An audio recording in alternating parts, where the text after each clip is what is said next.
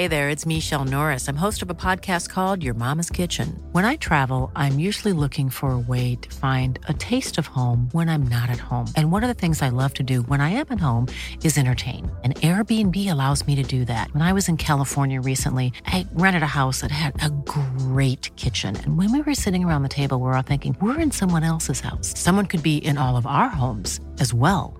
If you have a home, but you're not always at home, you have an Airbnb. Your home might be worth more than you think. Find out how much at airbnb.com/slash host.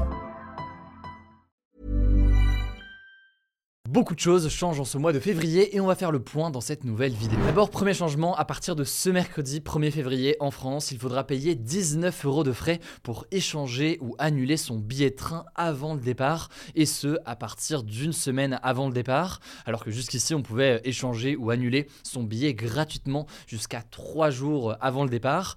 La SNCF durcit donc les règles car selon elle, il y avait trop de changements de dernière minute. Deuxième changement qui concerne là aussi les transports, mais d'autres types de transports les prix des Uber et plus généralement en fait des VTC vont augmenter. En gros, dès le 1er février, une course sur Uber va coûter minimum 10,20€.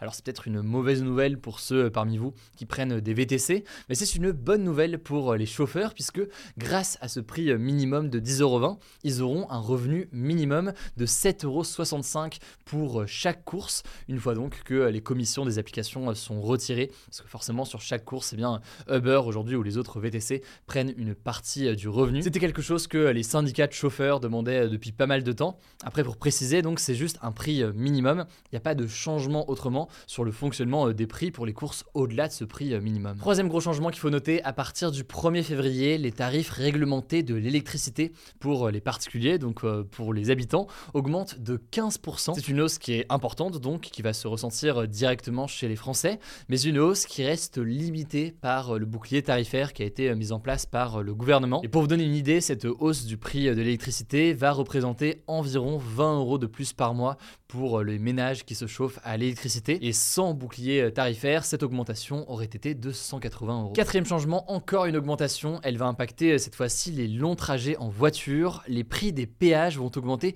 de 4,75% en moyenne dès le 1er février.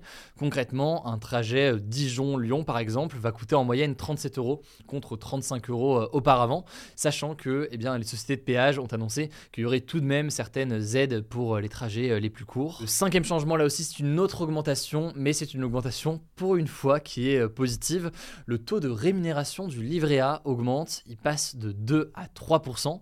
En gros, avec cette augmentation de rémunération, quelqu'un qui dispose, disons, de 1000 euros de côté sur son compte de livret A va désormais gagner 30 euros par an contre 20 euros aujourd'hui. Le livret A, c'est donc ce placement géré par l'État, par la Caisse des dépôts d'ailleurs plus précisément, qui est aujourd'hui le placement le plus populaire en France, car il est très très simple d'utilisation. Il suffit de glisser l'argent, pour dire une chose comme ça, euh, de son compte en banque à son livret A. Près de 55 millions de Français en possèdent un. Cela dit, certains souhaiteraient que ces taux soient plus importants, notamment en raison euh, de l'inflation en parallèle. Et à noter au passage que cette hausse de rémunération concerne un autre livret aussi, le livret de développement durable et solidaire, un autre placement financier qui est euh, géré par l'État. Sixième changement, en ce mois de février, la durée d'indemnisation du chômage est réduite de 25% pour les nouveaux inscrits à Pôle Emploi. En gros, une personne en recherche d'emploi qui avait euh, jusqu'ici 24 mois d'allocation chômage va avoir droit désormais à seulement 18 mois d'allocation chômage.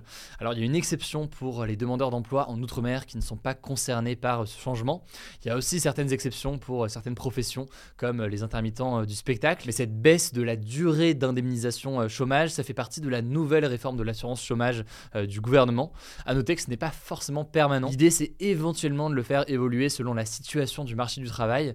À l'avenir, par exemple, si le chômage se remet à augmenter fortement, eh bien la durée maximale pour toucher donc ces allocations chômage pourrait revenir à 24 mois comme avant. Septième changement désormais février amène des nouveautés pour les entrées en master. Et oui, le gouvernement lance dès le 1er février une sorte de parcours sub des masters. En gros, c'est une nouvelle plateforme qui permet aux étudiants et aux personnes en reprise d'études d'accéder à plus de 3500 formations et près de 8000 parcours de master. Ça s'appelle Mon Master, c'est assez simple en termes de nom. Je vous mets le lien directement en description si ça vous intéresse. Enfin, dernier changement, on en parlait hier dans les actualités en bref, ça concerne les règles sur le Covid en France. Si vous êtes positif au Covid, vous ne serez plus obligé de vous isoler. Autre changement, si vous êtes cas contact et que vous n'avez pas de symptômes, eh bien vous n'êtes plus obligé de faire un test. Cela dit, dans les deux cas, ça reste recommandé de le faire, euh, surtout pour ceux qui euh, côtoient des personnes fragiles. En tout cas, c'était le débat hier euh, que j'ai posté directement sur YouTube. Est-ce une bonne chose d'avoir mis fin à l'isolement systématique pour les personnes positives au Covid-19 Au vu des résultats, vous êtes quand même une assez grande majorité à être favorable à l'arrêt de cette règle. Je vous renvoie au post qu'on a fait dans l'onglet communauté de notre chaîne YouTube des actus du jour pour découvrir le débat. voilà donc pour tout ce qui change en février. N'hésitez pas d'ailleurs à nous dire si vous voulez qu'on continue cette série dans ce format comme ça des actus du jour. En attendant, je vous laisse avec Blanche pour les actualités en bref. Merci Hugo et salut tout le monde. On commence avec un bilan sur cette seconde journée de mobilisation contre la réforme des retraites, une réforme portée par le gouvernement qui prévoit notamment de reculer l'âge de départ à la retraite de 62 à 64 ans. Alors plus de 200 rassemblements ont eu lieu partout en France et il y a eu 1,272 millions de manifestants selon la police. De son côté, le syndicat de la CGT avance le chiffre de 2,8 millions de personnes. Dans tous les cas, c'est plus que lors de la première journée de mobilisation du 19 janvier. Alors concernant les grèves dans l'éducation, le taux de grévistes chez les enseignants du primaire était de 26,65% d'après l'éducation nationale, contre 42,35% le 19 janvier. Dans les collèges et les lycées, il y avait 25,22% des enseignants en grève d'après le gouvernement, contre 34,66% le 19 janvier. Dans les transports, le taux de grévistes a atteint 36,5% à la SNCF, contre 46,3% le 19 janvier selon les syndicats. Au passage, si vous n'avez rien compris à la réforme des retraites, eh bien j'ai une bonne nouvelle à vous annoncer. Une vidéo sur ce sujet précis est sortie sur la chaîne principale Hugo Décrypte. N'hésitez pas à aller la regarder, c'est 10 minutes max promis et ça vous permettra peut-être d'y voir un peu plus clair dans cette réforme dont on parle tant. Le lien est en description si ça vous intéresse. Deuxième actu, le président américain Joe Biden a annoncé ce lundi que les États-Unis n'enverraient pas d'avions de combat F-16 à l'Ukraine dans le cadre de la guerre contre la Russie alors qu'il était interrogé sur le sujet par un journaliste. L'Allemagne s'était aussi dit défavorable à cette idée. Si vous n'aviez pas suivi, en fait, c'est une demande du président ukrainien Volodymyr Zelensky qui estime que l'armée ukrainienne a besoin, je cite, de nouvelles options d'armement, en plus des envois de chars lourds déjà annoncés par plusieurs pays. De son côté, le président français Emmanuel Macron s'est montré moins tranché sur la question, estimant que rien n'est interdit par principe, tout en précisant qu'il ne faut pas que ça crée un risque d'escalade du conflit et que ça n'affaiblisse l'armée française. Troisième info, et ça concerne le football, des premières conclusions de l'enquête lancée par le ministère des Sports sur la Fédération française de foot sont sorties et elles invitent le président Noël Legrette à démissionner. Selon le rapport, Noël Legrette, qui dirige donc la FFF depuis 2011, n'a, je cite, plus la légitimité nécessaire pour administrer et représenter le football français. Concrètement, il y a plusieurs choses qui lui sont reprochées. Déjà, le rapport critique son comportement envers les femmes, qui est qualifié de sexiste, mais aussi ses déclarations publiques que certaines personnes considèrent comme des dérapages, mais qui selon l'enquête montrent surtout la dérive de son pouvoir qui n'est pas du tout régulé. Et finalement, le troisième grand reproche concerne la façon dont il gère la fédération, qui est qualifiée de brutale. Noël Legrette a maintenant 10 jours pour prendre connaissance des accusations qui sont faites dans le rapport d'enquête et pour y répondre. Le document définitif, qui contiendra aussi sa version, sera publié mi-février, on vous tiendra au courant. Quatrième actu, et c'est une bonne nouvelle pour la planète, l'année 2022 a été une année historique pour les énergies renouvelables en Europe elles ont dépassé le gaz dans la production totale d'électricité. En fait, selon un rapport d'Ember, un groupe de réflexion indépendant sur l'énergie, 22% de l'énergie produite dans l'Union européenne l'année dernière provenait de l'éolien et du solaire, qui sont deux sources d'énergie renouvelable, donc dont le renouvellement est naturel et inépuisable. C'est une bonne nouvelle pour la planète car ces énergies sont beaucoup moins polluantes que le gaz. Autre chose à noter, la part du charbon dans la production européenne d'électricité n'a pas explosé